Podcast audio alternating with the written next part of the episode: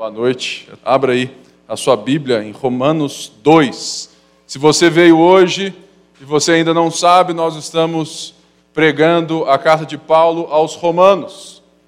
E você pode ter certeza, fala assim: puxa vida, já perdi o capítulo 1 todo.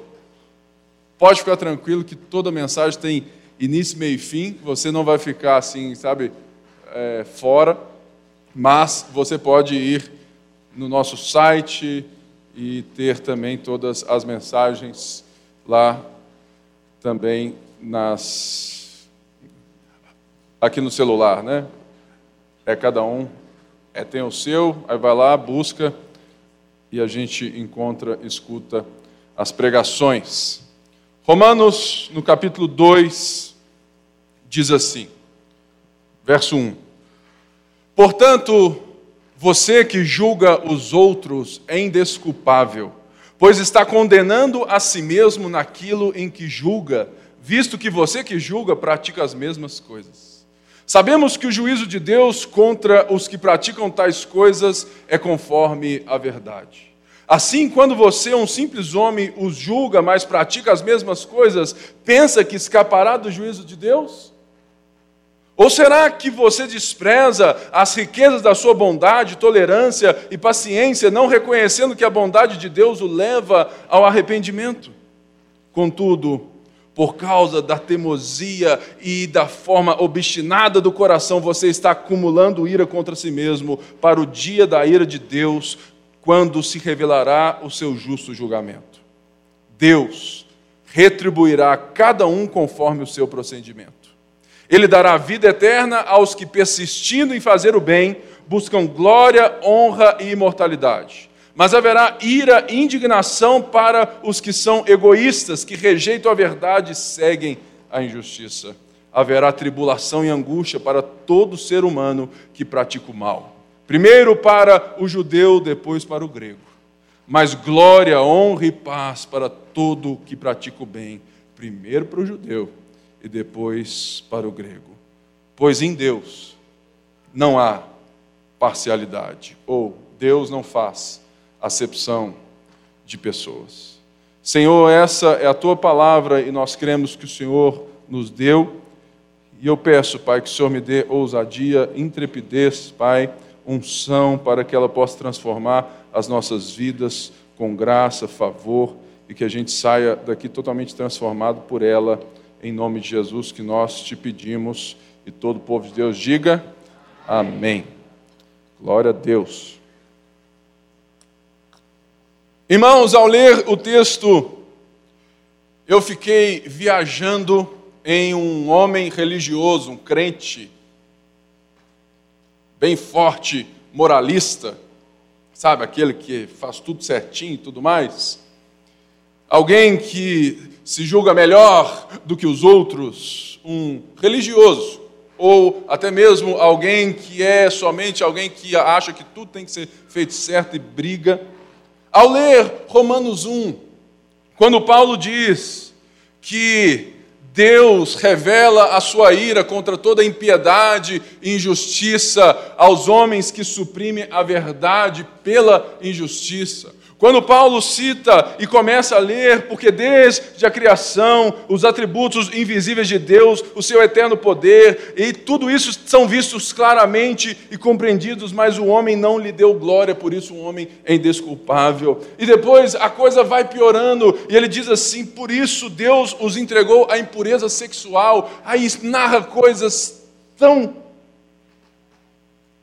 fortes que ao pensar em um homem judeu, religioso ou alguém muito correto na sociedade de Roma, a minha grande pergunta é: e aqueles que leram também no verso 29 do capítulo 1, que diz assim: Tornaram-se cheios de toda sorte de injustiça, maldade, ganância e depravação, estão cheios de inveja, homicídio, rivalidades, engano e malícia, são bisbilhoteiros, aí ninguém é, né? Caluniadores, inimigos de Deus, insolentes, arrogantes e presunçosos, inventam maneiras de praticar o mal, desobedecem seus pais, são insensatos e leais, sem amor pela família, implacáveis e fico vendo alguém falando assim: Oh, eu não sou assim não. Esse aí não sou eu não, pastor. E muitas vezes eu fico imaginando um irmão ao lermos esse capítulo, onde Paulo fala, sabe, de fato, da depravação, do lixo de vida que esses gentios estavam vivendo, se entregando a coisas, tendo esses prazeres totalmente deturpados. E lá no finalzinho, assim, é do culto, aquele irmãozinho fervoroso dizendo: Aleluia! É isso aí, queima Jeová, manda fogo neles. Irmãos, o que nós vamos ver hoje é também sobre aquilo que Paulo diz aos religiosos e moralistas. O que Paulo escreve na carta aos Romanos tem muito a dizer sobre todos nós, sobre todo mundo, sobre qualquer pessoa que já viveu e nasceu na face dessa terra. Porque ele está, primeiramente, dizendo que o Evangelho, a mensagem de Deus, Deus ter vindo até nós, o Evangelho, a obra de Jesus Cristo é o poder de Deus para a salvação, e que pelo Evangelho nós podemos viver pela fé, e a fé nós obedecemos a partir da fé e vivemos para a glória de Deus novamente, vivemos fazendo o bem novamente, porque agora não temos mais porque somos salvos não apenas da ira de Deus que é revelada, mas também somos salvos de nós mesmos. Quando nós encontramos em nós mesmos essas atitudes pecaminosas que não são apenas atos, mas pensamentos e vontades do coração. Se você lembrar de uma história do rei Davi, você vai entender muito bem aquilo que Paulo está falando aqui. Lembra que Davi, o rei, homem segundo o coração de Deus, viu pela janela uma gatinha que não era dele e ele deu um jeito de ser dele e para piorar, ele ainda deu um jeito de matar o gatão da gatinha e ele virou o gatão da gatinha. Ou seja, tá tudo errado. De repente, Natan, um profeta, chega para Davi e fala assim: Ô, ô, ô, rei, certa vez tinha um homem rico e um pobre lá no vilarejo, e veio um visitante de fora, e eles tinham que fazer um banquete para esse, mas o homem pobre, ele só tinha uma cabritinha um cordeirozinho, e ele gostava tanto dela, ele criava ela tão bem que ela estava gordinha, ela estava bem, mas ele até dormia com ela de tanto que ela valia para ele. Mas o homem rico, ele tinha um monte, ele era o cara, ele tinha um monte e poderia tanto ir lá e matar uma e servir. O texto diz que Davi ficou irado quando soube que o homem rico pegou a cabritinha do homem pobre, a única que ele tinha, ele falou assim: é um, é um, Isso é um impostor, tem que matar esse cara, esse cara tem que morrer. E Natan olha assim e fala assim: É, rei, foi mal, mas esse homem é você. Você pegou a cabritinha daquele que tinha só uma, e você é pecador. Você precisa se arrepender. Ou seja, esse texto também nos lembra de Lucas 15, quando ouvimos a parábola do filho pródigo, que Romanos 1 então seria aquele filho mais novo que foi para a balada, esbanjou o bem dos seus pais, saiu tirando onda com tudo, andando de corvette ou de camaro amarelo e cantando e fazendo tudo, saindo com todas as gatinhas e de repente ele estava comendo comida de porco.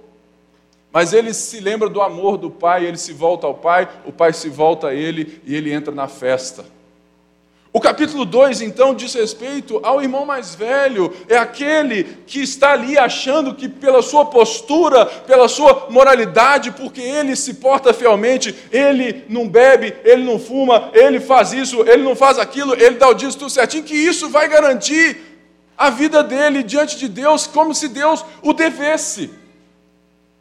Então, o que Paulo vai dizer nesse capítulo é justamente que os religiosos também estão perdidos, mas o juízo sobre eles tem maior rigor. Porque eles não apenas não reconhecem a Deus, mas eles escondem Deus das outras pessoas. Porque foi dado aos judeus a palavra, foi dado a eles a revelação, foi dado o chamamento de serem luz para as nações, nação santa, sacerdócio real. Foi dado a eles a incumbência de fazer com que as nações vissem que só há Deus em Israel.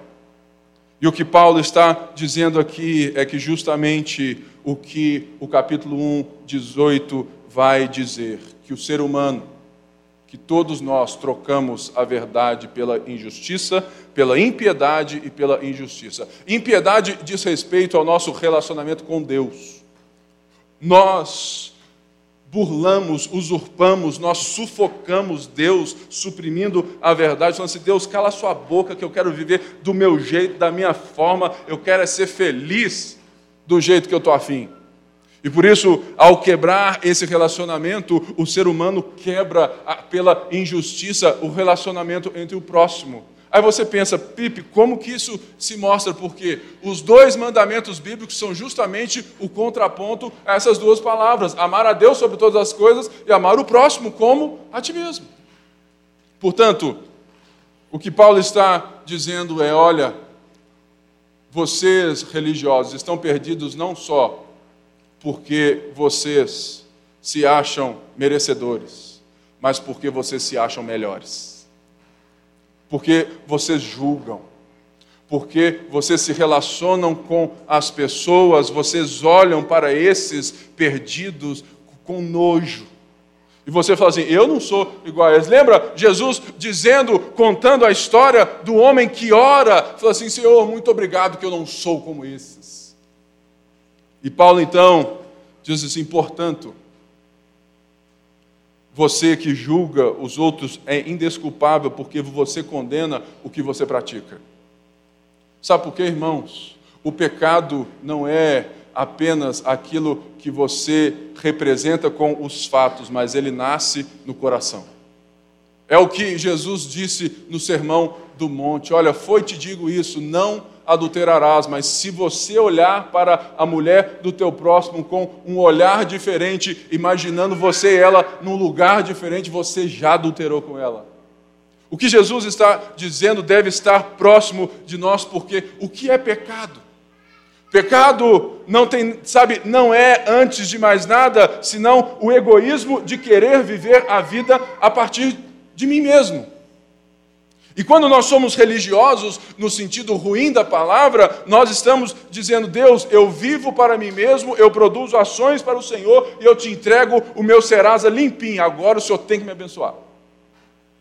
Ou seja, o que Paulo disse é que o Evangelho não é nem a imoralidade e nem a moralidade, ele é um novo e vivo caminho um caminho pela fé.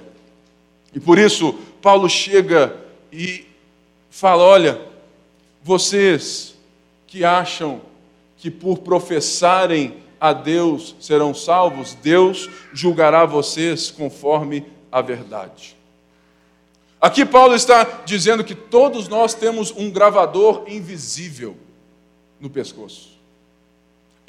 Olha, se hoje eu desse play aqui e de alguma forma expressasse tudo aquilo que você já falou e pensou no coração, será que está tudo de boa? Sabe por quê, irmãos? Muitas pessoas ficam tão tristes quando falam mal delas, né? Eu já aprendi a não, a não ficar triste quando falam mal de mim. Por quê? Porque eu sou muito pior daquilo que a pessoa conhece. Porque ela não sabe aquilo que eu já pensei. E eu nem vou contar para ela que eu não sou bobo. Não é verdade?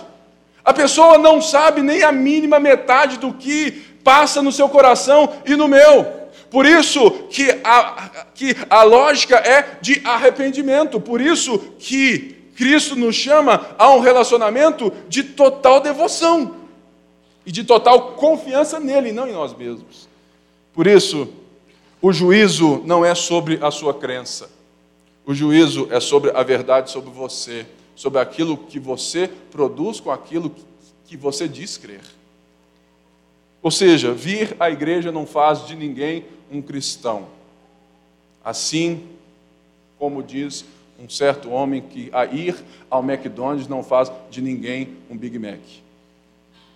Estar aqui não move em nada você para ir para o céu. Mas um cristão que vive verdadeiramente para Deus busca a comunhão dos irmãos. Portanto, existe uma linha tênue que nós precisamos pedir a Deus que sonde os nossos corações, e é justamente a pergunta: quem faz a obra na sua vida?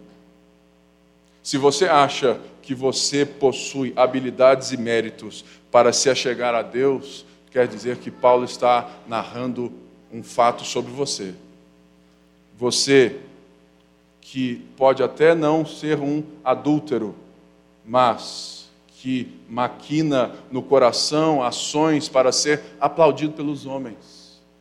Irmãos, o pecado não é aquilo que, as, que nós, como mundo e sociedade, dizemos que é errado. Pecado é tudo aquilo que eu digo que eu quero ser o primeiro e o melhor, eu quero viver segundo os meus propósitos. Pecado é sempre que eu me acho merecedor de alguma coisa por algo que eu fiz e não dou glória a Deus por isso. E o texto diz: você acha que ao julgar as pessoas e praticar as mesmas coisas, você escapará do juízo de Deus? Ou seja, você acha que por você ter um conjunto, sabe, todo certinho e achando que você é melhor do que os outros, nesse sentido, julgar aqui precisa de explicação. Julgar não é fazer juízo de valor de uma forma simples. Assim, olha, ele matou, tem que ser preso. Isso é um juízo de valor. Matou, tem que ser preso. Mentiu e tudo mais. Não é isso. Julgar aqui é justamente decretar e acreditar que os outros são dignos do juízo de Deus e você não. É você dizer que os outros merecem o que você acha que você não merece. Isso é julgar. É você decretar às pessoas o destino final delas. Por isso, Paulo vem e fala: olha, vocês desprezam as riquezas da sua bondade, tolerância e paciência, não reconhecendo que a bondade de Deus leva vocês ao arrependimento. Se Paulo disse que os gentios, a justiça se revela quando Deus tira a mão, falou assim: vai, segue a sua estrada, corre o seu caminho. Irmãos, eu fiquei um dia viajando nesse treco.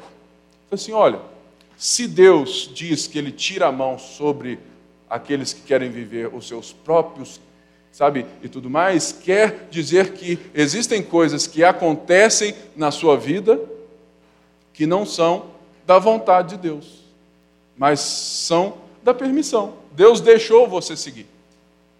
Deus deixou você, coração obstinado, teimoso, seguir a sua própria história. Falou: não, então vai, velho, vai.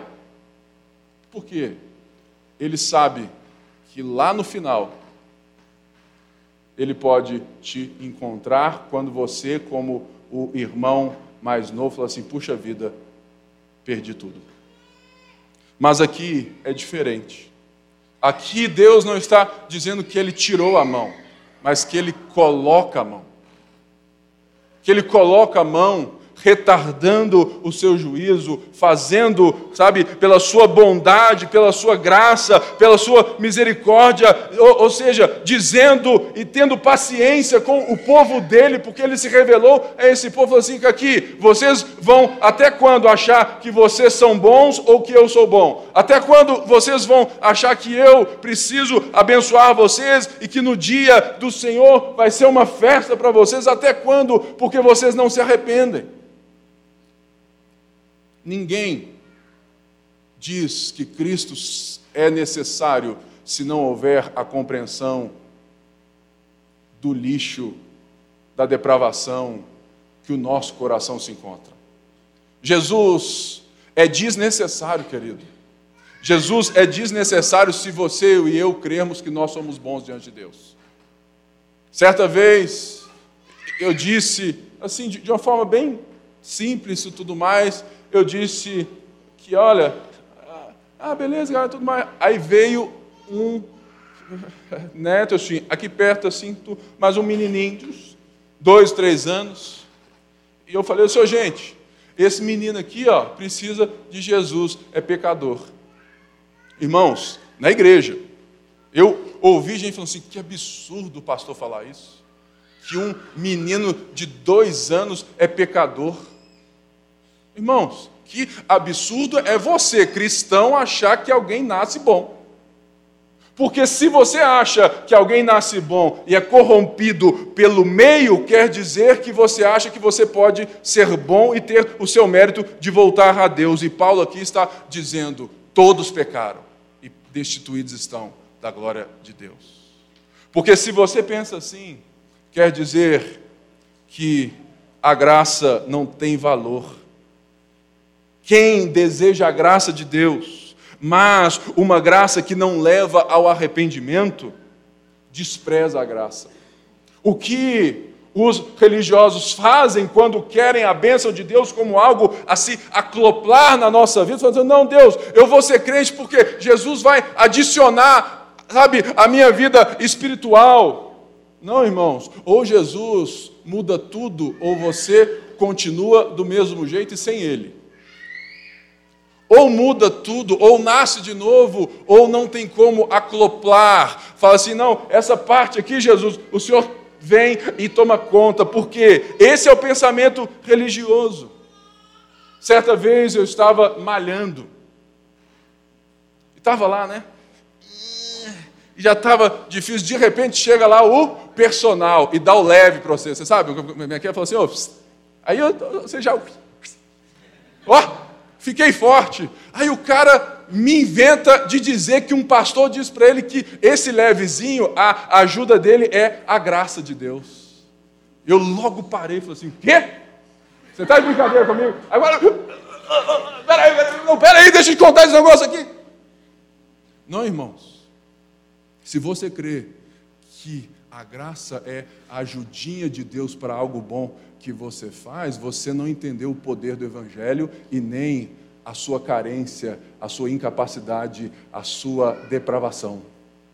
O que Paulo está ensinando ao dizer que o Evangelho é poder de Deus e depois dizer que, portanto, a ira de Deus se revela tanto aqueles que não têm lei, tanto aqueles que receberam a lei de Deus, é que não existe um justo, um justo sequer que está todo mundo no mesmo barco. E o barco está furado e não tem ninguém para defender. Irmãos, arrependimento é algo principal para quem possa entender a fé. Ninguém reconhece que precisa de um Salvador se primeiro não reconhece a podridão do seu coração.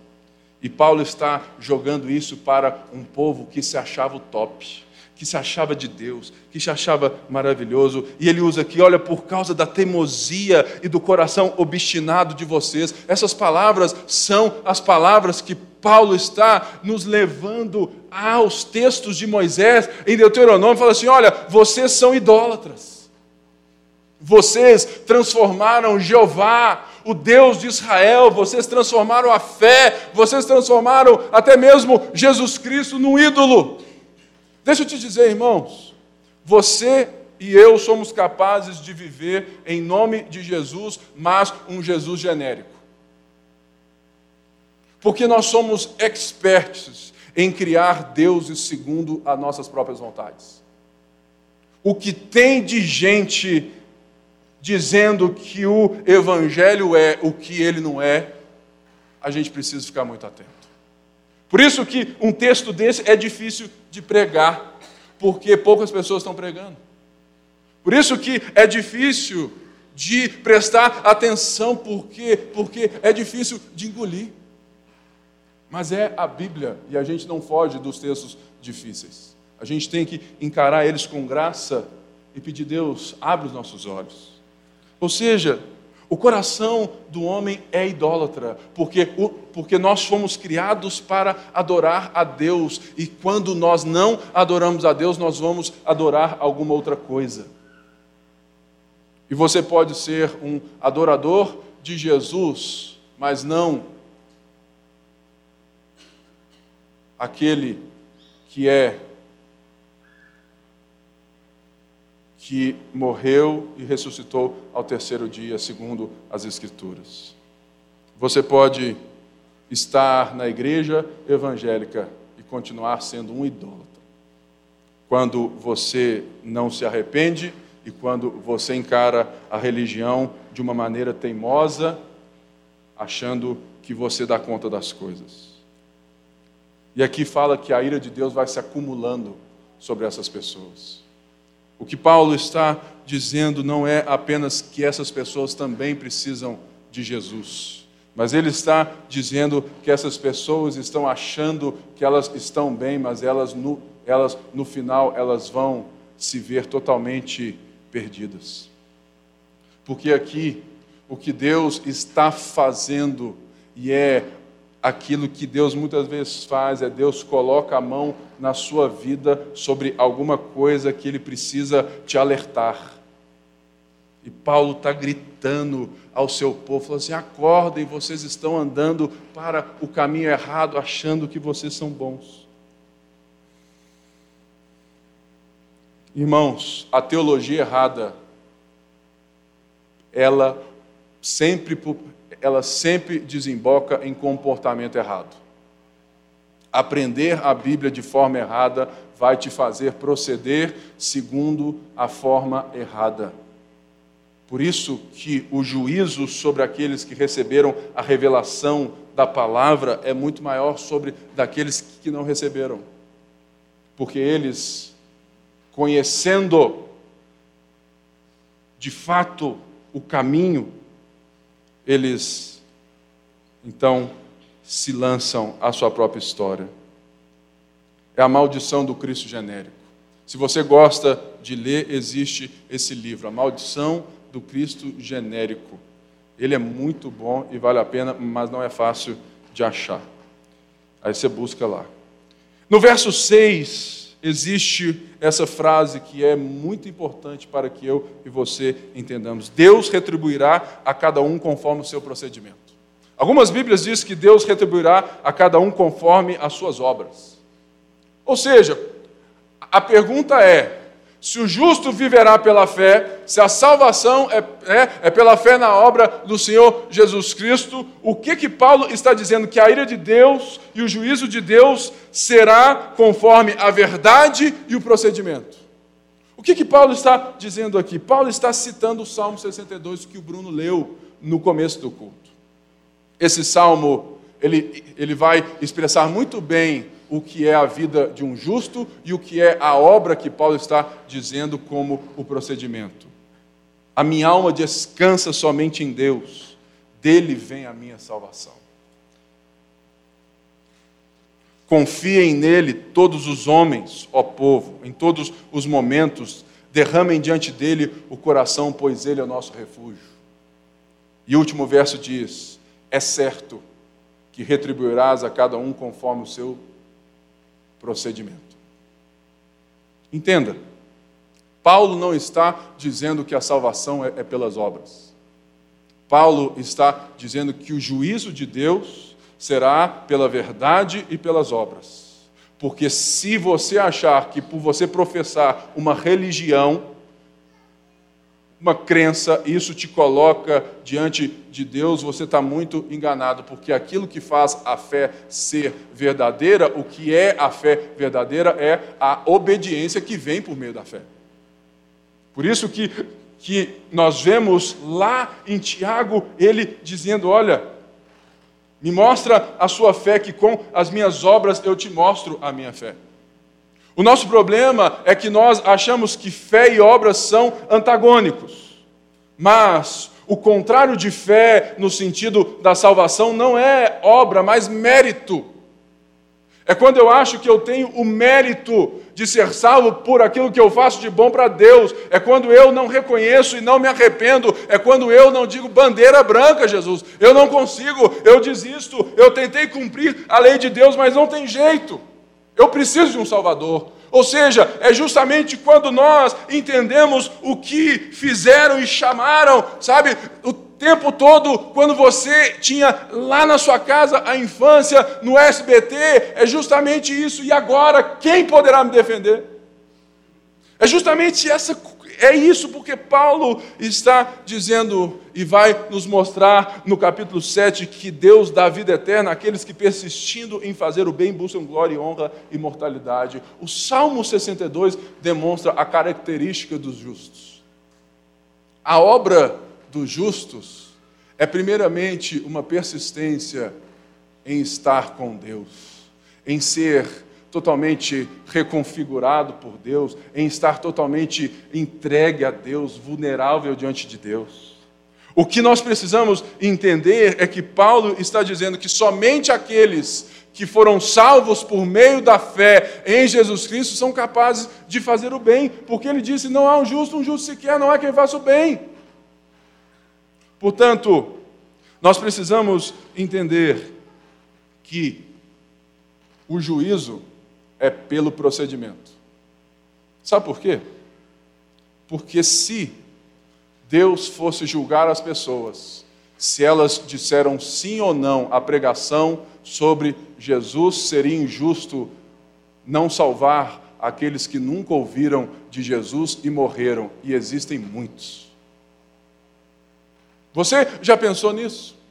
Se o índio lá do norte nunca ouviu falar de Jesus na vida, o cara lá da China morrer, ele vai ser salvo? Porque ele não ouviu o, sabe, sobre Jesus, Paulo está dizendo: o parâmetro de juízo de Deus não é esse.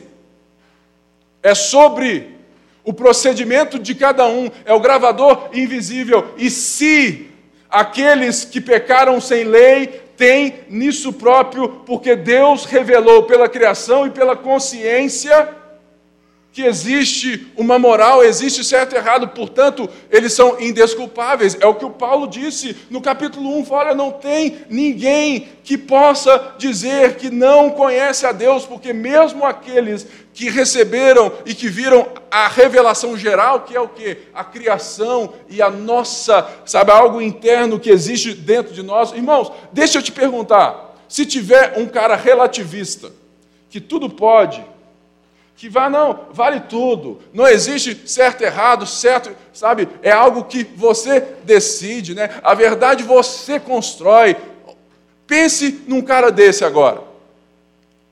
E pense que ele é casado. E de repente, você passa na rua e tasca um beijão na mulher dele. Será que ele vai falar assim: hum, o mundo é relativo. Que beleza esse beijo. Hum, eu, eu, eu não estou gostando disso, mas eu tenho que tolerar. Porque é isso que o mundo fala hoje. Mas vai então fazer aquilo que pisa no calo deles.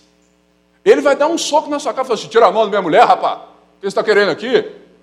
Por quê? Porque existe um senso de certo e errado, existe essa consciência dentro do ser humano porque ele é criado à imagem de Deus.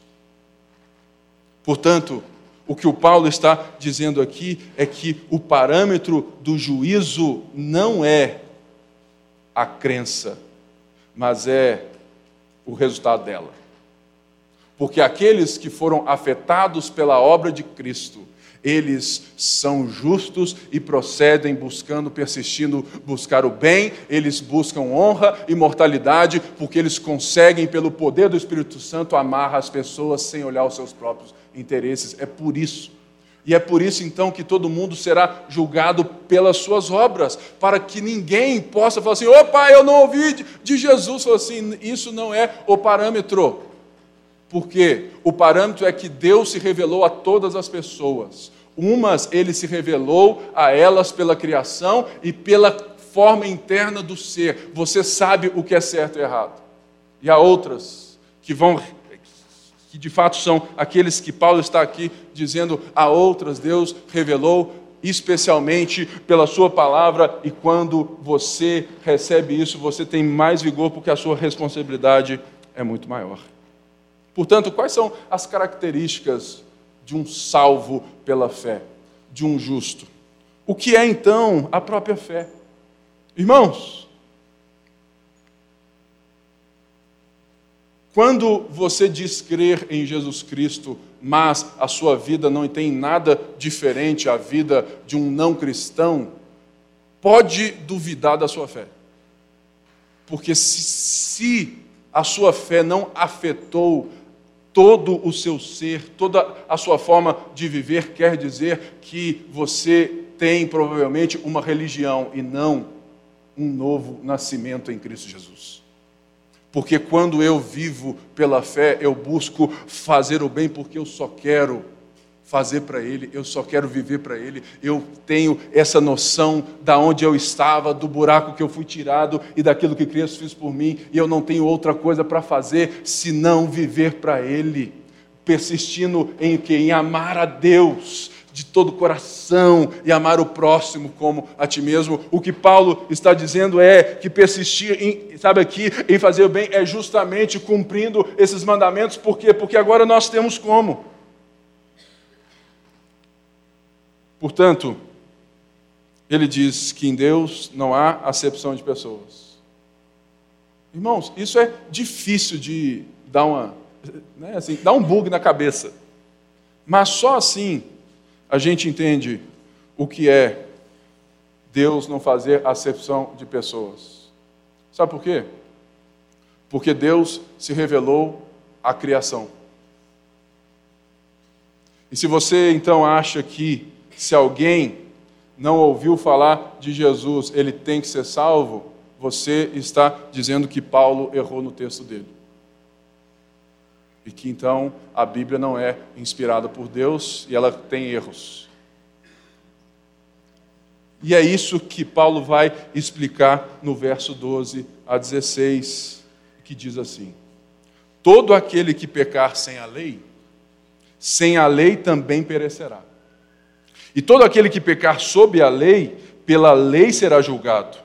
Porque não são os que ouvem a lei que são justos aos olhos de Deus, mas os que obedecem à lei, esses serão declarados justos. De fato, quando os gentios que não têm a lei praticam naturalmente o que ela ordena, tornam-se lei para si mesmos, embora não possuem não possuam a lei, pois mostram, olha isso, pois mostram que as exigências da lei estão gravadas em seus corações. Disso dão testemunho também a consciência e os pensamentos deles, ora acusando-os, ora defendendo-os. Isso acontecerá no dia em que Deus julgar os segredos dos homens, mediante Jesus Cristo, conforme declara o meu evangelho. O que Paulo explica aqui é justamente a forma que ele falou nos versos 6 até o verso 11. Porque só existem dois caminhos, o juízo de Deus que virá só tem duas coisas. Ou você vai viver a qualidade da vida eterna, ou você receberá essa vida eterna, ou você será, sabe, retribuído dessa maneira, porque a obra de Cristo te transformou e você agora está em paz com Deus e vive segundo a sua lei. Ou você vive para você mesmo e continua sendo ou alguém totalmente sabe, devasso ou um cara certinho que acha que vai chegar lá e fala assim: não, Deus, eu tenho direito de entrar nesse lugar que eu fiz isso, que eu fiz aquilo, mas aí Deus vai dar o play no gravador que aqui diz que, que no dia Deus que Deus julgar, Ele vai revelar os segredos dos homens. Vai falar, ah, é, você tem direito de entrar aqui, e isso aqui? Aí passa, né? A sua vida, você fala assim. É. É. É. O que Paulo está dizendo aqui é justamente essa ideia de que aqueles que não conhecem a lei mosaica também são indesculpáveis, porque eles têm nos, dentro de si mesmos a lei gravada em seu coração, o certo e errado, a consciência, porque são criados à imagem de Deus.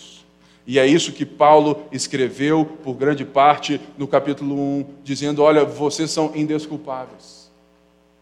E ele diz: E vocês que ouvem a palavra, vocês que acham que por ouvir a palavra, por conhecer a palavra, vocês vão ser retribuídos e julgados como justos, vocês estão muito enganados, porque se Deus julga, o seu juiz é pelo procedimento e pelas obras, não é aquele que professa a fé, mas aquele que obedece pela fé.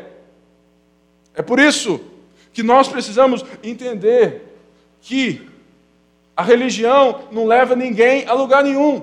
Se você não vive o Evangelho, sabe, no seu dia a dia, se você não é afetado por ele, se você não é transformado por ele, se você não foi totalmente nascido de novo em Cristo Jesus, você conhece a lei, mas você não obedece à lei, porque você não consegue obedecer à lei. Quais foram os termos que Deus deu à lei ao seu povo? Deus deu a lei para uma coisa que é que eles conheçam quem Deus é. Quem Deus é. O padrão, a santidade, o amor, a bondade. A outra coisa que Deus deu a lei é para que nós saibamos quem nós somos, porque quando eu conheço a lei, eu falo assim: puxa vida, eu estou bem longe dessa parada aqui.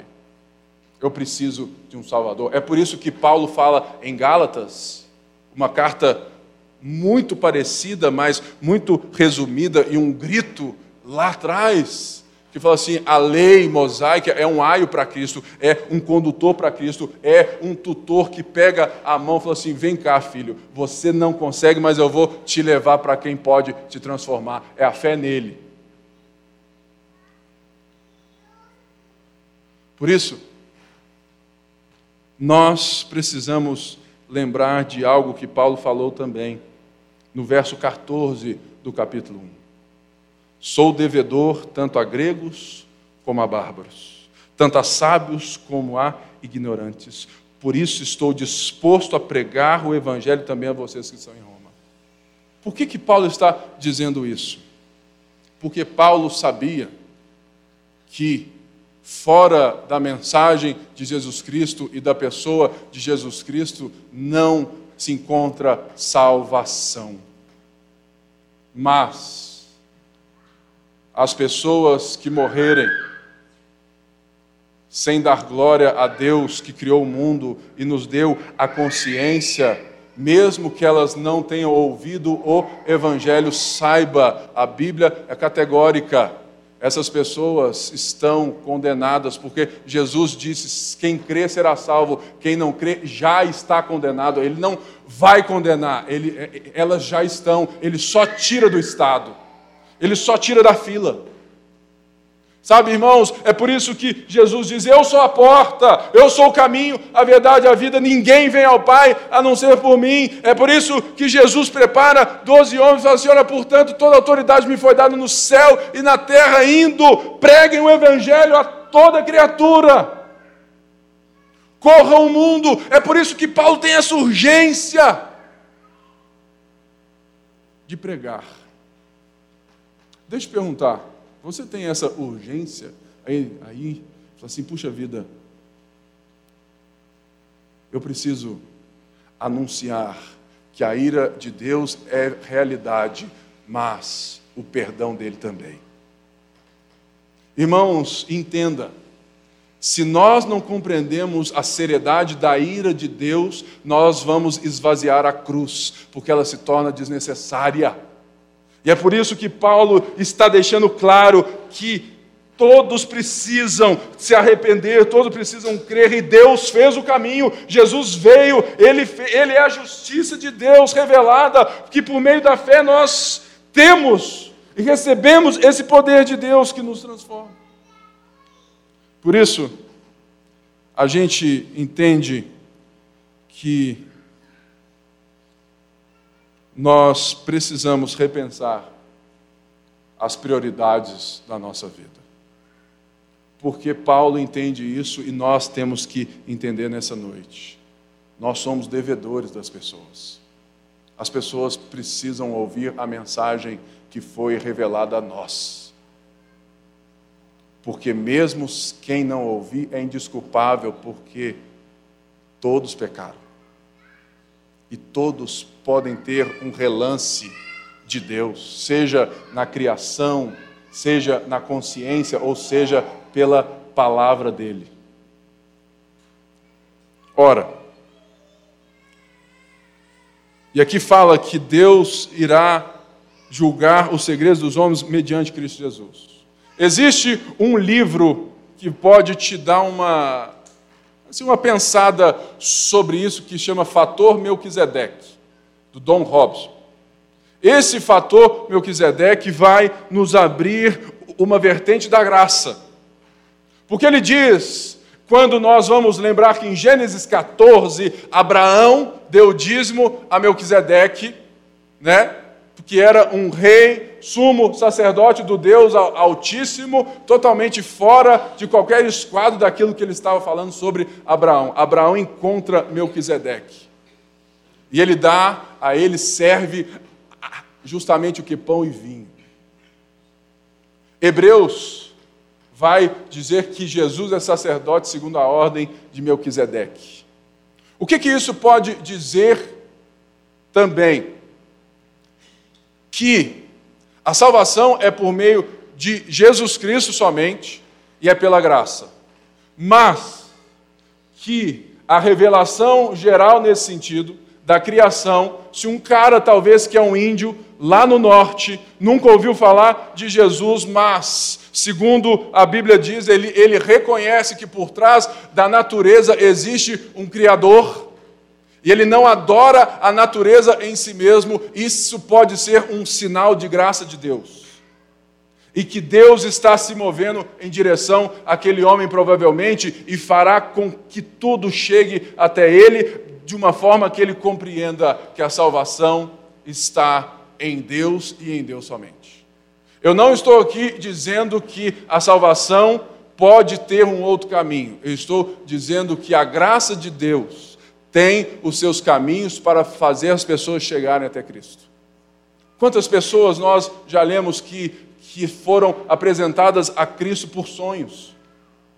Ou seja, saiba de uma coisa, é a frase que a dona Renata sempre fala e certamente ela vai falar domingo que vem: a salvação pertence a Deus. A salvação pertence a Deus. A gente fica pensando uma coisa ou outra, mas uma coisa é certa só existe um justo, só existe um justificador, só existe um Cordeiro de Deus que tira o pecado do mundo. Mas, se Jesus é o sacerdote segundo a ordem de Melquisedeque e ele é o descendente de Abraão, quer dizer que, o Senhor, que Jesus é o Senhor de tudo, da revelação geral e da revelação especial. Jesus é o Senhor sobre todas as coisas e, e o juízo será mediante a ele, conforme declara o meu evangelho. Paulo é folgado, né? Conforme declara o meu evangelho. Porque Paulo, ele entende a seriedade dos assuntos. Sabe, irmãos, eu tenho tanto medo de pregar tanta bobagem que eu prefiro expor um texto do que inventar moda. Sabe por quê, irmãos? Porque se nós entendemos o que o Evangelho está nos apresentando e o que Paulo está dizendo, nós estamos recebendo de Deus uma graça de nos levar novamente até Ele pelo arrependimento. Por isso, existe uma responsabilidade em cada um de nós que somos cristãos, de pregar o Evangelho e não sobre o Evangelho, de pregar a palavra e não sobre a palavra. Por mais que isso faça sucesso ou não, porque Deus, Ele salva os que são dele, porque Ele exerce, porque a salvação é por meio do Espírito Santo, ele que convence, Você pode fazer show pirotécnico aqui, você pode ser o melhor de fala, você pode ser isso, você pode aquilo, você pode até fazer o povo chorar. Mas se Deus não mover no coração, não nasce de novo. Por isso, deve haver em nós essa urgência. E para você que falou assim: olha, eu fiquei com dúvida desse negócio aí de, de que existe dentro de mim essa coisa de certo e errado. Olha o que Kant vai falar. Kant não tem nada de crente. Ele fala assim: duas coisas me encantam: o céu estrelado acima de mim e a lei moral dentro de mim. Ou seja, nós precisamos entender que é tempo de pregar, de pregar, de anunciar, de viver. Que seja a palavra, a vontade de Deus a partir da lei mosaica ou pela voz da consciência, o conhecimento da vontade de Deus não basta. Você saber qual que é a vontade de Deus para a sua vida não vai resolver muita coisa. Você sabe o que, que vai resolver? Você fazer a vontade de Deus. Será que hoje você pode ir embora hoje e falar assim, não, eu estou fazendo a vontade de Deus? Qual que é a vontade de Deus? Persistir em fazer o bem, buscando glória, honra e imortalidade é amar o próximo, é amar a Deus, é viver totalmente sem o seu próprio mérito, porque você sabe de onde Cristo te tirou e por isso você não vive nisso. Aí você para e fala assim: olha, Pipe, mais uma vez, por que, que pregar a ira de Deus?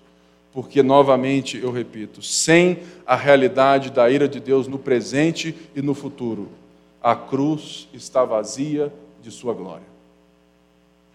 Se Deus não puder exercer a sua ira sobre o pecado e os efeitos do pecado, quer dizer que então não existe necessidade de um Salvador, porque está todo mundo bem, está tudo muito bom, está tudo muito bem. Por isso, irmãos, eu oro a Deus que você entenda que você pregue, que você saia daqui, como o Salmo 62 nos chama. A minha alma descansa somente em Deus. Dele vem a minha salvação. Somente Ele é a rocha que me salva, Ele é a minha torre segura. Por isso, nós podemos descansar nele, porque Ele não apenas nos abençoou, mas Ele nos conduz nessa jornada e que você possa orar todos os dias, Deus. Eu não quero apenas saber a tua vontade, mas eu quero cumpri-la, eu quero vivê-la, eu quero ser dominado por ela. Porque somente aqueles que fazem a vontade de Deus são aqueles que realmente têm a fé verdadeira em Cristo Jesus.